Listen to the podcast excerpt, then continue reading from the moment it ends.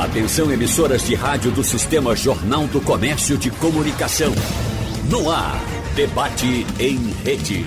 Participe! Rádio Jornal na internet. www.radiojornal.com.br Começa o debate, convidamos três especialistas em ciência política aqui de Pernambuco para falar da política de Pernambuco. Pela ordem de chegada, vamos com o professor, cientista político, Juliano Domingues. Bem, professor, se a gente quiser começar pelo PT, Partido dos Trabalhadores em Pernambuco, é, é, está emergindo, emergiu agora como é, é, líder, é uma figura de destaque agora do PT, Marília Arraes, é, sai maior do que entrou na eleição de Pernambuco, diminuiu porque perdeu a eleição. O que nos diz o senhor? Bom dia, Geraldo. Bom dia aos ouvintes. André, Priscila, satisfação participar do seu programa. Acho que sim, Geraldo. Acho que é importante a gente distinguir o, o, uma derrota que seria uma derrota eleitoral é, e o desempenho do ponto de vista político. Do ponto de vista político, essa leitura me parece bastante razoável, porque Marília é, tende aí a se consolidar, acho que dá um passo importante para esse processo de consolidação como uma liderança emergente importante. Basta a gente é, recuperar né, o histórico recente do PT e se perguntar qual liderança do PT local é, apresentou nos últimos anos um bom desempenho não somente para o legislativo, como também se mostrou uma, um nome competitivo para uma disputa no executivo. Então a gente vai precisar voltar bastante no passado para tentar identificar isso. Na história recente do PT, a gente vale lembrar né, que o PT acabou se transformando num coadjuvante né, na disputa local a partir do momento da ascensão do, do PSB. E aí, nesse momento, ao menos, o PT vai ter, a partir de agora, uma escolha mais clara. Né? Até então, o PT não tinha escolha a não ser ser uma espécie de coadjuvante, um aliado do PSB em termos de sobrevivência política e eleitoral com a ascensão de Marília, ao menos o PT local, eh, apesar de toda a complexidade, todas as disputas internas, é, se coloca aí como uma alternativa a se manter como coadjuvante do, é, e tendo o PSB como protagonista. Então, resumindo, a, a vitória, há uma vitória do ponto de vista político do PT com a figura de Marília, mais especificamente uma vitória individual também de Marília, apesar da derrota eleitoral. Eh, professora Priscila Lapa, se Marília cresceu no PT, significa que uh, Humberto Costa uh, está arriando a guarda, está baixando, enfim, quem passa das cartas é ela? Bom dia, Geraldo, bom dia, Juliano, bom dia, professor André, bom dia a todos. De fato, esse é um grande debate do momento, né? Como é que o PT ele entra na eleição 2020 e como é que ele passa a trajetória do primeiro e do segundo turno e agora pós-eleições, né, o que será, como é que será essa acomodação né, político-partidária para esse partido que hoje precisa urgentemente definir um, um caminho. Né? Ele tem duas opções muito claras hoje, que é se tornar o maior partido de oposição e é uma oposição que vem por um, um, espectro diferente daquilo que se imaginava, né, de uma oposição mais à direita. Ele vem como uma oposição à esquerda e que não pode perder o time do, dessa memória do que foi a eleição 2020, porque em política a, o time é uma coisa fundamental e ele pode ter, ele tem essa oportunidade de se consolidar, né, dizendo assim, ó, nós temos um projeto de oposição ao governo PSB e aí para isso ele precisa desfazer alianças, ele precisa construir uma unicidade interna em torno desse discurso e dessa nova perspectiva. Ou ele pode continuar não se firmar nesse campo de oposição, né? E para isso, aí seria realmente voltar ao que foi 2018, seria voltar duas casas atrás, esquecer um pouco mais, abafar um pouco mais esse protagonismo que, como o Juliano colocou, Marília Reis alcançou, para que ele continue tentando uma acomodação política com as forças de centro-esquerda, que não pareceu um caminho muito exitoso em 2020, olhando o tamanho da quantidade de partidos aliados que ele deixou de ter, que eram aliados históricos e que ele não conseguiu ter em seu palanque. Né? Então, é uma tarefa de casa de construir essa concertação interna, porque e acabar um pouco com essa visão, porque a impressão nítida que fica pós calor da emoção aí da eleição é de que existe uma liderança hoje dentro do partido que se tornou inclusive visivelmente maior do que o próprio partido nesse momento, e ao mesmo tempo essa incoerência né, que tem claramente entre você ser aliado no âmbito estadual e no âmbito municipal ter virado o adversário ferrenho, né, num clima de disputa muito acirrado. Então tem uma tarefa a se fazer e isso passa, sim, por disputa de espaço interno, e se isso não é fácil em nenhum partido, no Partido dos Trabalhadores isso sempre tem, tem um ar de complexidade ainda maior. Professor André Regis, é possível o PT de Pernambuco deixar de ser uma casa de marimbondo? Bem, Geraldo, é difícil na medida em que o partido se agarrou aos cargos, tanto na prefeitura quanto no governo do estado. Essa falta de, inclusive, pudor, não é? O PSB lança candidato, quem tinha cargos no governo, tanto no estado quanto na prefeitura, segue com o PSB e não com a candidatura própria, não deixam os cargos depois no calor do debate aí saem alguns dos cargos, mas sem dizer que isso é permanente. Então, eu acredito que essa autofagia ela deve continuar, exceto se o PSB realmente expulsar o PT dentro da sua coligação. Mas a minha leitura é um pouco diferente da, dos colegas aí, cumprimentando e dando um abraço para Juliano e para Priscila. O PT é um partido nacional. É um partido com raiz, é um partido que surgiu ah, do movimento operário com uma perspectiva nacional de impor um projeto de Estado associado ao Estado forte, uma social-democracia mais tradicional. Cresceu, se projetou é, chegou à presidência com Lula. O primeiro governo de Lula foi um, um sucesso, do ponto mesmo com o mensalão, mas alta popularidade. Lula retorna em 2016, elege-se Dilma em 2010, sucesso total. Hoje a situação é diferente. O PT não tem uma única capital no Brasil, perdeu os espaços nas grandes cidades o seu principal competidor em São Paulo, porque o, o berço de São Paulo é o PT, o, aliás, o, o berço do PT é São Paulo.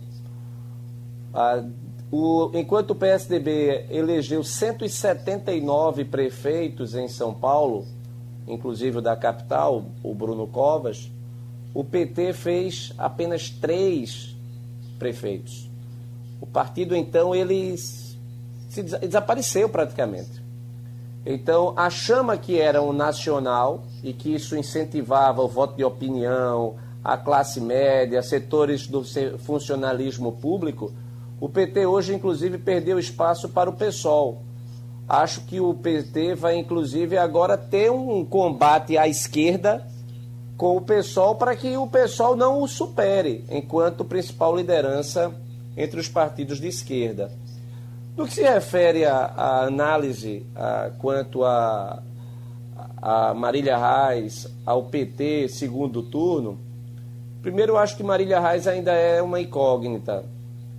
Ela ter chegado ao segundo turno e ter sido ter 40% dos votos válidos no segundo turno, é bom a gente lembrar que em 2018 Fernando Haddad chegou no segundo turno. Foi o segundo colocado, com 50 milhões de votos, perdeu para Bolsonaro e hoje é irrelevante. Não foi candidato em São Paulo, ninguém perguntou por ele, ninguém chamou por ele, ele desapareceu da cena. Marília Reis, ela chega ao segundo turno, na minha análise, muito em função dela não ter sido agredida, atacada durante a campanha, nem por João Campos, nem por Mendonça, nem por Patrícia Domingos eu acredito que a fragilidade, a partir do momento que ela foi atacada, ela praticamente entrou em processo de esvaziamento. É importante dizer também que ela não é petista de origem. Ela é um quadro oriundo do próprio PSB. Então, nesse sentido, eu acredito que o PT não saiu bem. Inclusive, aqui no próprio Recife, levou a candidatura dela para o segundo turno, mas só elegeu três vereadores. E três elege, é, vereadores com votação baixa. Inclusive, o ex-prefeito João da Costa não foi eleito.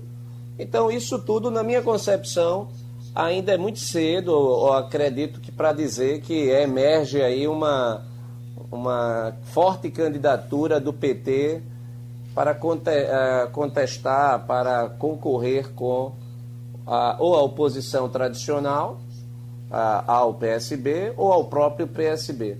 Faz algum ajuste, professor Juliano Domingues? Eu acho que, eh, cumprimentando mais uma vez aí o professor André Regis, né? a gente não havia se falado antes, né, André? E é, acho que é, André ressalta pontos importantes é, que não necessariamente contradizem a observação que foi feita antes, não pelo menos no meu, no meu, ponto de vista. Acho que se a gente pensar o retrato específico, de fato, Marília não é um quadro histórico, ela se desvencilha do PSB, rompe com o PSB. Vale lembrar que ela ganha bastante visibilidade justamente a partir da disputa dela na tentativa é, nas últimas eleições de também disputar e acabou não conseguindo. Em função disso, ela, em função da visibilidade obtida, ela né, consegue uma vitória eleitoral para deputada federal. Mas o fato é que, nesse episódio especificamente, apesar dela não ser uma figura historicamente do PT, ela inclui aí, ela surge como uma variável relevante nesse processo que coloca em xeque essa, esse processo que, de fato, ela é uma minoria, aparentemente, mas que coloca em xeque, é um elemento novo nessa aproximação e na expectativa de manutenção dessa aliança, que, como Priscila bem ressaltou, se dá no ambiente é, da esfera estadual e que tem uma questão da divisão de cargos, como o André também ressaltou, mas é um elemento novo que coloca em xeque a manutenção e a expectativa de sustentabilidade dessa aproximação. Ao menos agora se tem é, para o PT uma alternativa, é que em função das circunstâncias aqui André faz referência, se a gente for comparar né, as possibilidades, o que, é que seria mais provável, é, é, é, mais provável, por exemplo, já que você citou Geraldo Humberto Costa, é mais provável que prevaleça a aproximação e que dissidências nesse sentido sejam amenizadas, apesar da disputa muito acirrada né, para a Prefeitura do Recife. Mas eu acho que não dá para desconsiderar que apesar dela não ser histórica, historicamente vinculada ao PT, apesar de uma resistência interna a essa dissidência, ela surge como um elemento importante. Se ela vai se consolidar ou não, aí realmente só o tempo para dizer. Mas levando em conta o episódio dessas eleições, o fato é que ela chegou ao segundo turno e desempenhou um papel relevante com alguma visibilidade nacional. Isso deve sim ser levado em conta, me parece. Esses que ficaram, professor Juliano, do PT, nitidamente trabalhando contra o partido, trabalhando contra a candidatura do partido. Em outros tempos, o PT não toleraria isso. Vai tolerar agora? Boa pergunta, Geraldo. É difícil a gente, a gente responder. Mas existe aí um, um conceito que ajuda a gente a entender que é a ideia de sombra de futuro. É, e que é um conceito que surge ali no, no, nas interpretações da Primeira Guerra Mundial e que era muito mais visibilizada entre os soldados do que entre os generais, digamos assim. Então é esperado que os generais, entre aspas, né, se a gente for fazer uma analogia com esse ambiente partidário, ou seja, aquelas figuras com mais histórico dentro do partido, com uma carreira política mais extensa e longeva, é esperado que para essas é, figuras, para esses atores, haja menos incentivo de qualquer movimento de rompimento com a situação que já está estabelecida de protagonismo do PSB e o PT como um aliado importante, por exemplo, no, no âmbito estadual.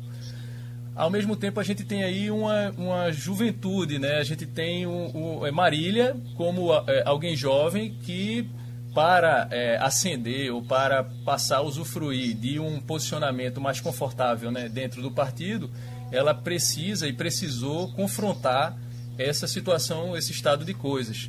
Então, é, é aquilo que, de certa forma, é, na história recente do PSDB também a gente visualizou as cabeças brancas contra as cabeças pretas. Quer dizer, a gente tem aí um aspecto geracional que é importante e a expectativa de poder desse, desse, dessa parcela mais jovem, digamos assim, que seria representada por Marília. O que será, eh, professor André Regis, o PSOL aqui no Recife fez a vereadora mais votada, só fez ela, não é isso? É, é, não tem mais a, a, a, não tem mais a Assembleia, perdeu, inclusive o, o, o, o, ex-deputado que foi candidato, a Dilson, não, não conseguiu botar a cabeça de fora como candidato a vereador, o, o, pessoal sai grande daqui ou isso é uma votação específica, dedicada apenas à candidata que ficou em primeiro lugar? O, o, o pessoal fez dois. Ah, fez dois? Ele elegeu também o Ivan Moraes, já, era, já é vereador, então ele também foi eleito. Então houve um crescimento de um para dois na Câmara. E tem também um, um, um, coletivo de deputadas na Assembleia Legislativa, né? Eles chamam lá de juntas. Até uma coisa polêmica do ponto de vista do direito eleitoral. O pessoal, ele teve um bom desempenho em várias cidades do Brasil, Belo Horizonte, Rio de Janeiro, Porto Alegre, com candidaturas a vereador. Fortes candidaturas que fizeram a maior parte da votação, assim, foram os mais votados. Fez uma prefeitura em Belém, inclusive um quadro que era do PT, mas hoje é do PSOL. E fora isso, levou o Boulos ao segundo turno em São Paulo concorrendo com um candidato do PT, o Tato, o Gilmar, Gilmar Tato. Então, o PSOL, ele é uma preocupação hoje, na minha concepção, para o PT. Porque o PT agora está percebendo que, enquanto o PSOL era uma linha auxiliar sua, acredito que ele deixava o PSOL com aquela linha de programática diferente, que o pessoal é diferente programaticamente do PT. O, a pauta do PT nunca foi identitária, histórica. Era uma pauta relacionada à melhoria das condições de vida do trabalhador, com mais direitos sociais, aumento de renda do trabalhador. Era uma social-democracia tradicional, de forte percepção do, de presença do Estado esse não é o discurso do pessoal. O pessoal não tem um discurso econômico. É totalmente identitário. É questão de gênero, é, é questão ah, LGBT, ah, são questões de movimentos sociais identitários. Então, o pessoal, é, esse é o grande fator agora de novidade, porque como é que o PT vai lidar com o pessoal? Ele vai combater o pessoal ou ele vai deixar que o pessoal continue crescendo? E se continuar crescendo, o pessoal pode tomar a posição do PT. Por exemplo, hoje, se houver um levantamento de opinião pública para a candidatura a presidente, é possível que o Guilherme Boulos esteja na frente do Fernando Haddad, que foi o quadro que o PT botou para disputar em 2018 e não colocou agora em 2020. Então, é, por outro lado também, eu acho que o, o pessoal é uma grande notícia para o presidente a, Jair Bolsonaro, porque o presidente ele tem uma pauta de costumes nitidamente conservadora, antagônica do PSOL. E como a maior parte da população, na minha concepção, é, é mais voltada à pauta conservadora do que à pauta defendida pelo PSOL, para o presidente ele pode ter no PSOL um, um substituto ao PT. Porque muitos analistas, inclusive, acreditam que o fracasso do PT poderia ser um problema para Jair Bolsonaro. Porque se ele for eleito contra o PT, a ameaça do PT, não mais existindo o PT como força real, a necessidade de Bolsonaro para esse eleitorado diminuiria, abrindo um espaço para uma candidatura do centro, que poderia inclusive ser ah, agora do PSDB novamente, porque o PSDB foi o grande vitorioso ah, entre as capitais, não, entre capitais, porque ganhou São Paulo, mas fez quatro capitais e fez em São Paulo o maior número de prefeitos é, disparado. Então, o, o PSOL pode ser, nesse sentido, um, um fator novo que irá fazer com que PSDB, Bolsonaro e o próprio PT tenham que mudar suas estratégias. O professor Priscila, outra personalidade que participou da eleição, o caso de João Paulo, foi para Olinda, ficou em segundo lugar, é, deixou o PT, foi para o PCdoB, uma coisa que a gente chega nem a entender muito, me parece que a gente sente que ele é, é, era como que ele, que ele não estivesse muito confortável do, no PCdoB, mas o que é que vai ser do PCdoB?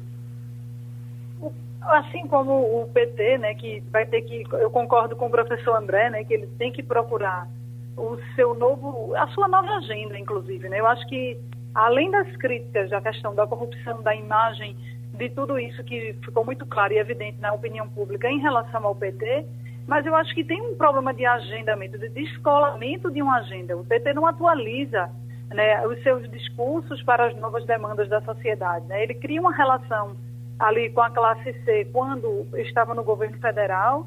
À medida que o tempo foi passando, ele foi se descolando dessa classe. Eu lembro nitidamente daquelas movimentações em 2013, em que o presidente Lula, o ex-presidente Lula, em algum momento disse assim: não, não estou entendendo qual é a reivindicação. Né? A gente já fez ascensão social, a gente já proporcionou educação, proporcionou uma série de, de direitos que historicamente essa classe não tinha, de inclusão pelo consumo e tudo isso, como se fosse assim, deu por resolvido.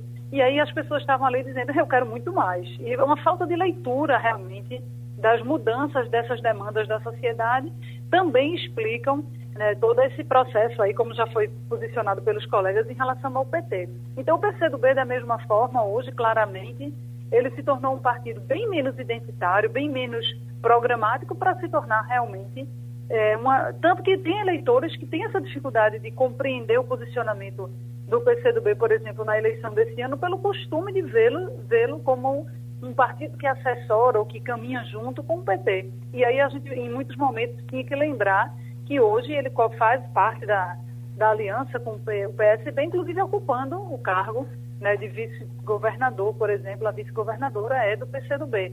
Né? Aí João Paulo faz essa, essa migração né, para o partido, né, ainda muito preso, muito amarrado a essa identidade que ele tinha com o PT, e quando ele vem para o segundo turno, aí ele confunde ainda mais o eleitor, né, porque ele estando no PCdoB, ele faz a sinalização de que apoiava Marília Reis, especialmente como se fosse um, um voto de apoio ao, ao, perfil da própria candidata. Né? Então, o PCdoB é mais um partido que, enquanto está aliado com quem está no poder, fica tranquilo ali, fica abrigado, né? mas ele precisa urgentemente também se recolocar dentro dessa nova agenda da esquerda. Né? Se ao mesmo tempo as pessoas cobram, e legitimamente, um meia-culpa do PT, uma reformulação dele a partir dos erros cometidos, né? É preciso que o PCdoB, apesar de não, não ter sido o protagonista né, desses erros, mas que ele veja qual é a posição, onde é que ele quer estar, né? aí já realmente pensando no médio e no longo prazo. E aí, Geraldo, só para finalizar a minha, a minha fala, eu acho que o professor André contribuiu né, no debate e eu diria que Marília conseguiu, a gente olhando pelo lado cheio do copo, né, ela conseguiu ter uma votação expressiva, apesar do PT, apesar do que o PT hoje ele tem né, de, de, de, desafio perante a opinião pública. Né? A gente muito se falava desse antipetismo que ia ser acionado durante o processo do segundo turno, que claramente foi um dos fatores que acabou ponderando, mas é de se observar, né, apesar disso, né, foi um partido que chegou e aí pode-se acreditar uma parte desse chegar ao segundo turno e chegar a ter um desempenho né, considerável, em algum momento parecer que havia um empate, principalmente pelo desempenho da própria candidata. Né? O PSB é só festa ou vai ter algum problema para administrar daqui para frente? É, Geraldo vai ter problema e o problema não é só do PSB, né? Os dados, eu estou aqui com alguns dados dessas eleições e o que os dados mostram é que é, os partidos considerados de esquerda ou centro-esquerda, e aqui a gente, nesse grupo, pode botar PT, PDT, PSB, PCdoB, é, Rede Cidadania, PSOL e por aí vai, eles apresentaram um desempenho é, muito ruim nessas eleições comparativamente às eleições anteriores. Então, é, as prefeituras de capitais, por exemplo, é, comandadas por partidos de esquerda ou centro-esquerda, assim, em 2012 eram 14, 2016 caiu para 10, agora chegaram somente a 20. Quando a gente pensa também prefeitura de grandes cidades, que são com mais de 200 mil eleitores, né?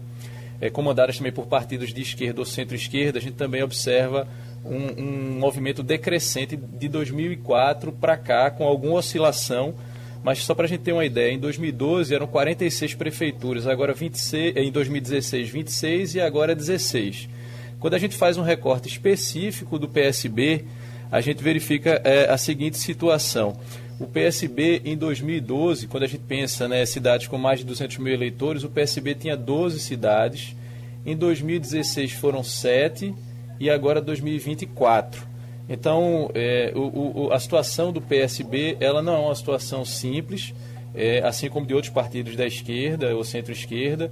É, só para finalizar esse, esses números, a gente tem aqui, ó, em 2012, o PSB tinha 434 prefeituras, depois cai para 403, aí ali tem mais ou menos 30, né? É uma queda relativamente tranquila, digamos assim. Mas agora caiu para 252 prefeituras, então vai de 400 para 250, mais ou menos. Então é uma queda vertiginosa.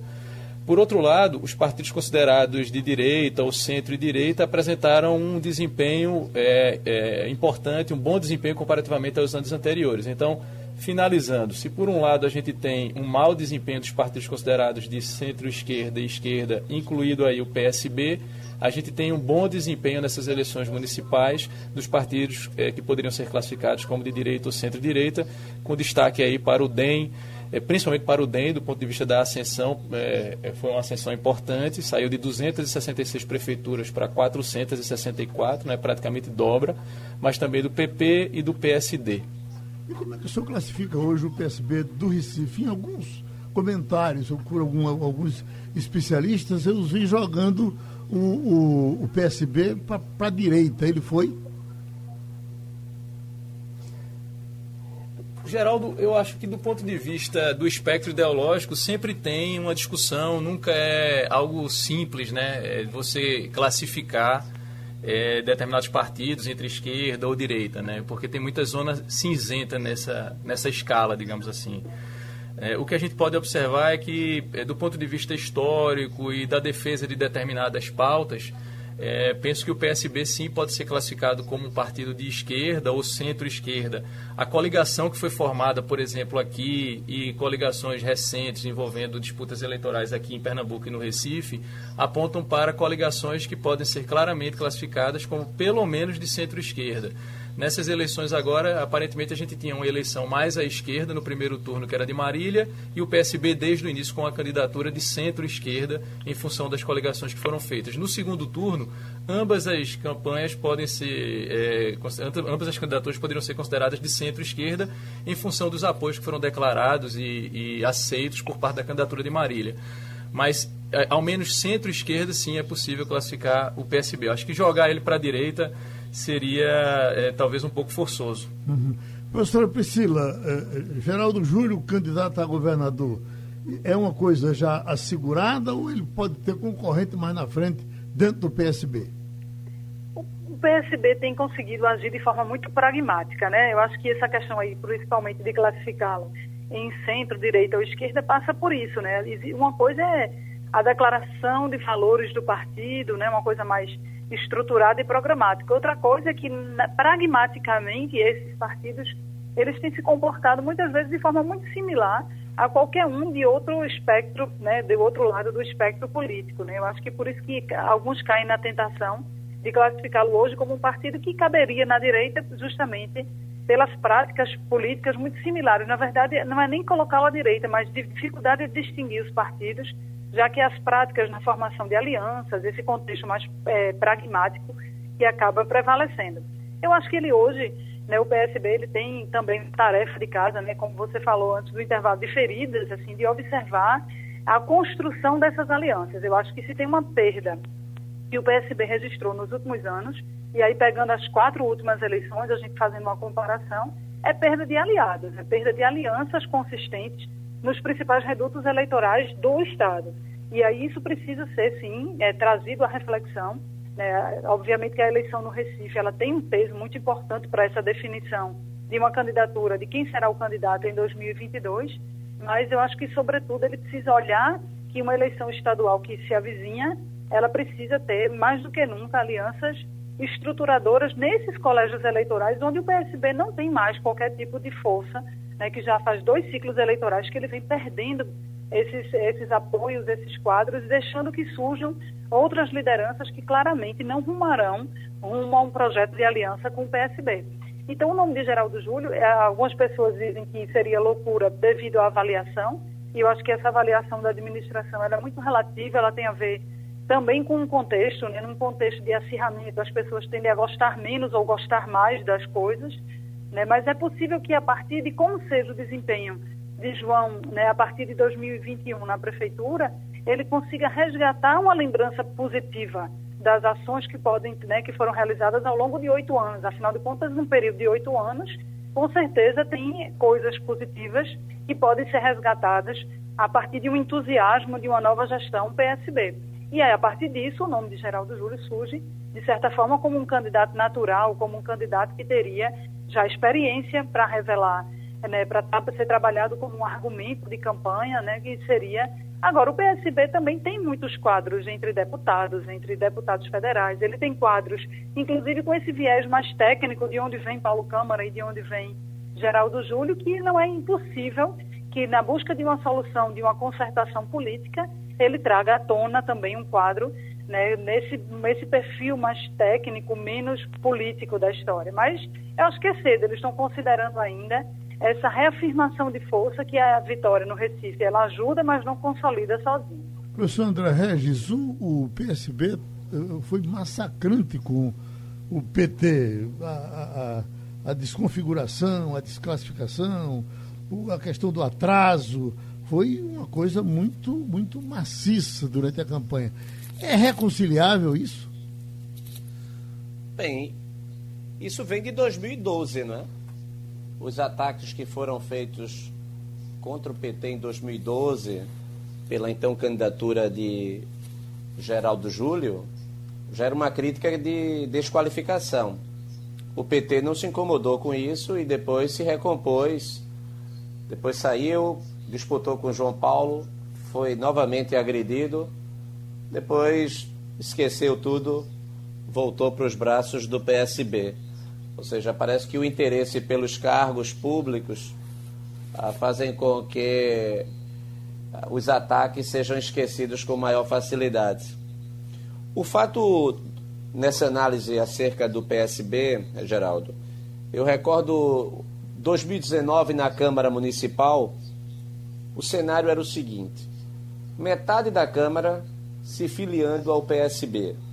Geraldo Júlio muito forte, a expectativa era que em 2020 João Campos ganharia no primeiro turno com enorme facilidade. Seria o coroamento, a coroação do, da gestão geral do Júlio. E aí ele partiria para o governo do estado em 2022 com uma base sólida, com reconhecimento do trabalho, oito anos como um bom prefeito. Essa era a expectativa. Vira o ano, pandemia, 2020, novo contexto. João Campos não se elege no primeiro turno. Se tivesse mais tempo, talvez o segundo tempo, aliás, o segundo turno poderia ocorrer entre Marília e o próprio Mendonça Filho, ou seja, no primeiro turno João Campos cai bem na reta final.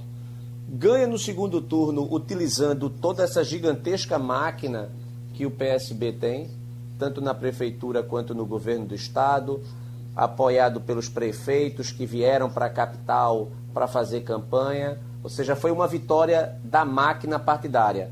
Não foi uma vitória de João Campos, foi uma vitória do PSB enquanto máquina partidária gigantesca uh, que governa Pernambuco e tem toda a sua uh, estrutura voltada para o, o combate eleitoral. O fato é que, diferentemente do que havia sido projetado em 2019, Geraldo Júlio sai com 60% de reprovação. Paulo Câmara, a, a sua rejeição está na estratosfera também. Então, é um partido que se enfraqueceu. 2021 vai ser um ano muito difícil do ponto de vista fiscal. Então, o cansaço do setor de opinião pública Porque enquanto o PSB ele se fortaleceu na estrutura, proporcionalmente ele se enfraqueceu na opinião pública. Então a opinião pública está cansada do, do PSB. Uma coisa importante também é que em 2022 o PSB não terá nenhum candidato à presidência da República para impulsionar candidaturas também no plano estadual, inclusive aqui em Pernambuco. Ou seja, não terá uma candidatura forte, como foi a candidatura de Marina Silva, que substituiu o próprio Eduardo Campos. Ou seja, o PSB vai apoiar Ciro Gomes, provavelmente, ou talvez se torne barriga de aluguel, como foi com Antony Garotinho, com o próprio Ciro Gomes, ou como tentou até com Joaquim Barbosa.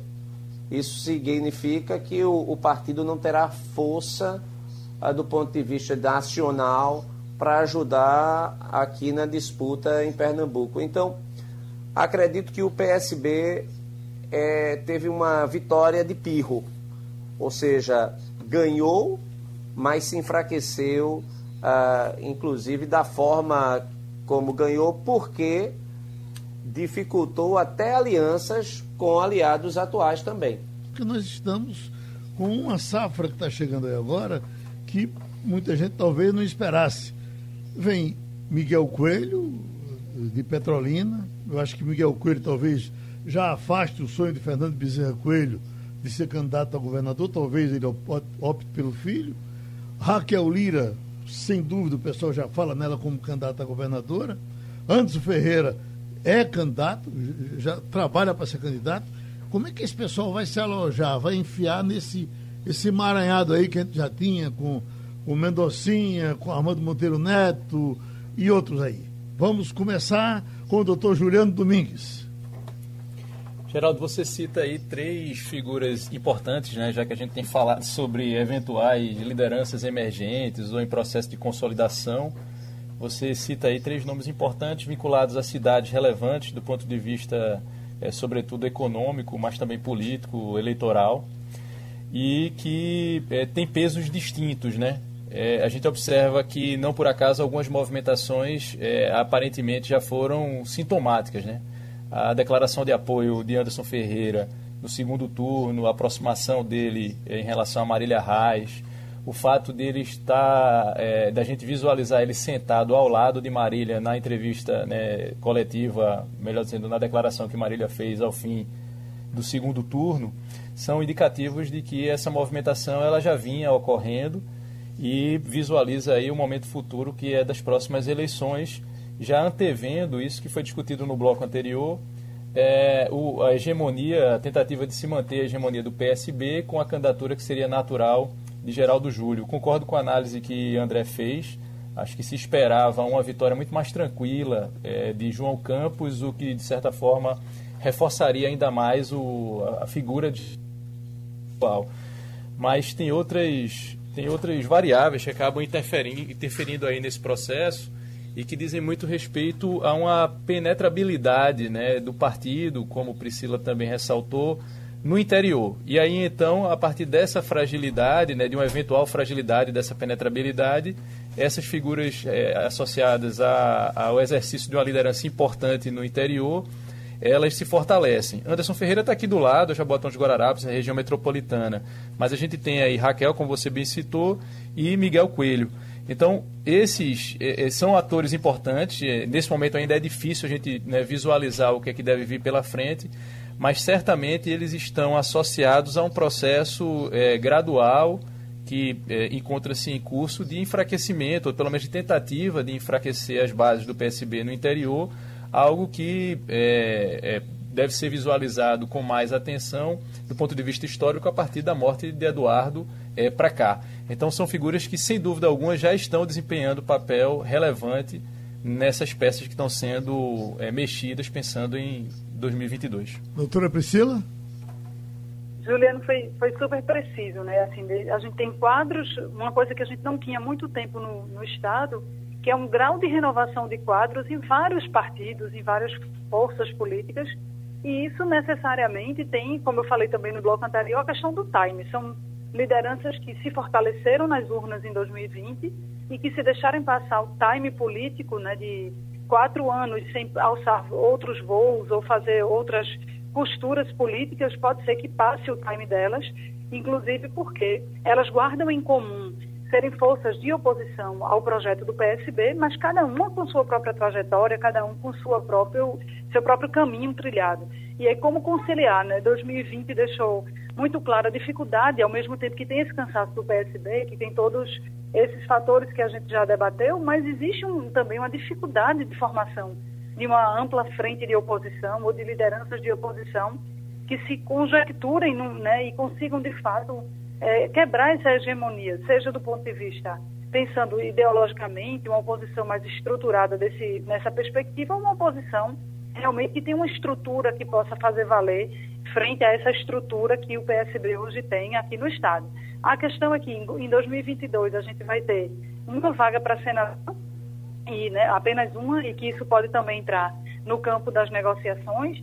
E, além disso, a gente tem esse cenário nacional, como bem o professor André falou, né, que olhar para esse cenário de 2022 necessariamente passa pelas costuras nacionais e que contexto nacionalmente a gente vai ter. Nesse caso, Miguel Coelho ele tem aí um fator diferencial, que é essa articulação já estabelecida com o governo federal e já posicionando mais claramente qual é a tendência de rumo né, que o grupo político que hoje ele é uma das lideranças pode tomar. Ele tem essa, esse diálogo franco né, com o governo federal, aporte de recursos, e isso significa, inclusive, explica né, em boa parte o desempenho que ele teve também, porque ele foi um prefeito realizador, né, que conseguiu concretizar né, projetos estruturadores na cidade, e aí isso tudo é um grande quebra-cabeça que, com certeza, desde segunda-feira é só o que se fala, que se comenta né, nas estruturas, mas eu acho que a gente precisa aguardar um pouco o sentimento de 2021, né? Como sairemos dessa crise causada pela pandemia, como é que os efeitos econômicos disso aqui no Estado, o grau de reação que o governo do Estado atualmente vai ter para essa segunda onda aí, para todo esse processo que vai, com certeza, atingir tanto a saúde pública quanto a economia, e isso vai desenhar mais claramente o cenário de 2022. É, professor André Regis, esse pessoal novo chegando aí é, envelhece, por exemplo, é, a turma de Mendonça Filho, Raul Henri, Daniel Coelho, esse, esse pessoal está ficando velho porque os mais novos cresceram muito? Boa pergunta, Geraldo. É, veja, no clube dos majoritários só se entra aos pontapés. É difícil um convite, venha, você vai substituir porque você é mais jovem. Então isso não existe. É, é, pelo que eu tenho percebido, geralmente muitos preferem disputar sabendo que vão perder, com medo de abrir espaço para uma novi, uma novidade, uma figura política emergente. Mas às vezes a imposição das circunstâncias. E eu retomo aí o que a professora Priscila coloca ah, muito bem, essa questão da conexão com a campanha nacional, porque pode haver, pode haver uma necessidade de verticalização. Como assim? Qual vai ser o papel de Bolsonaro nas eleições de 2022? o DEM apoia Bolsonaro, o DEM lança candidatura própria, porque o DEM foi fortalecido agora nessas eleições, cresceu bastante. Então o DEM vai lançar uma candidatura própria, como por exemplo a CM Neto, que poderia ser também uma novidade no cenário nacional, ou o DEM vai manter a aliança histórica com o PSDB. Ah, se mantiver essa aliança histórica, que vem lá de Fernando Henrique com o Marco Maciel, ah, sempre em conjunto com o PSB, o PSDB, ah, ah, existe inclusive uma afinidade entre Miguel e Raquel, porque enquanto Miguel está no DEM, Raquel é PSDB. Então isso também favoreceria até uma aliança dos dois no, no cenário em que o PSDB e o DEM estão juntos. Então, o cenário nacional ele será determinante na minha concepção, ou determinante talvez seja muito forte, será muito relevante, muito importante para que os candidata essas candidaturas elas é, sejam postas. Acredito que um candidato com uma mensagem de renovação, ah, com um serviço prestado, ah, e aí você tem quadros ah, que são excelentes da, da chegada agora. Isso representa um fator de fortalecimento do campo das oposições. Eu acredito que a renovação é um, um fator nesse sentido diferencial positivo para a oposição. É, é uma necessidade. O PMDB faz muito tempo que eh, disputa, há sempre a possibilidade de disputar majoritária com Jabas, com Raul, etc. O PMDB eh, fica como? O PMDB é um partido que nacionalmente ele abdicou qualquer pretensão de voltar ao Planalto, exceto como foi com Michel Temer, né, por acidente. Acredito que a figura do senador Jarbas Vasconcelos ela tem sido menos relevante nesse processo de, de escolha. Acho que foi muito ruim do ponto de vista para o PMDB essa linha auxiliar incondicional ao PSB. É, isso fez com que o partido ele se tornasse um partido menor. Então não, não vejo o MDB agora sendo um ator relevante, mesmo tendo algumas prefeituras, mas prefeituras que a gente sabe que 90% eh, das prefeituras do estado não tem nenhuma conexão com partidos, são alianças entre políticos que podem variar com muita facilidade de acordo com quem tem, quem tiver maior expectativa de poder. Então é importante também mencionar aí que o Fernando Bezerra Coelho, o senador, ele tem uma mega estrutura de poder. Não é? Ele é senador, tem um filho deputado federal, um, tio, um filho deputado estadual, prefeito de Petrolina.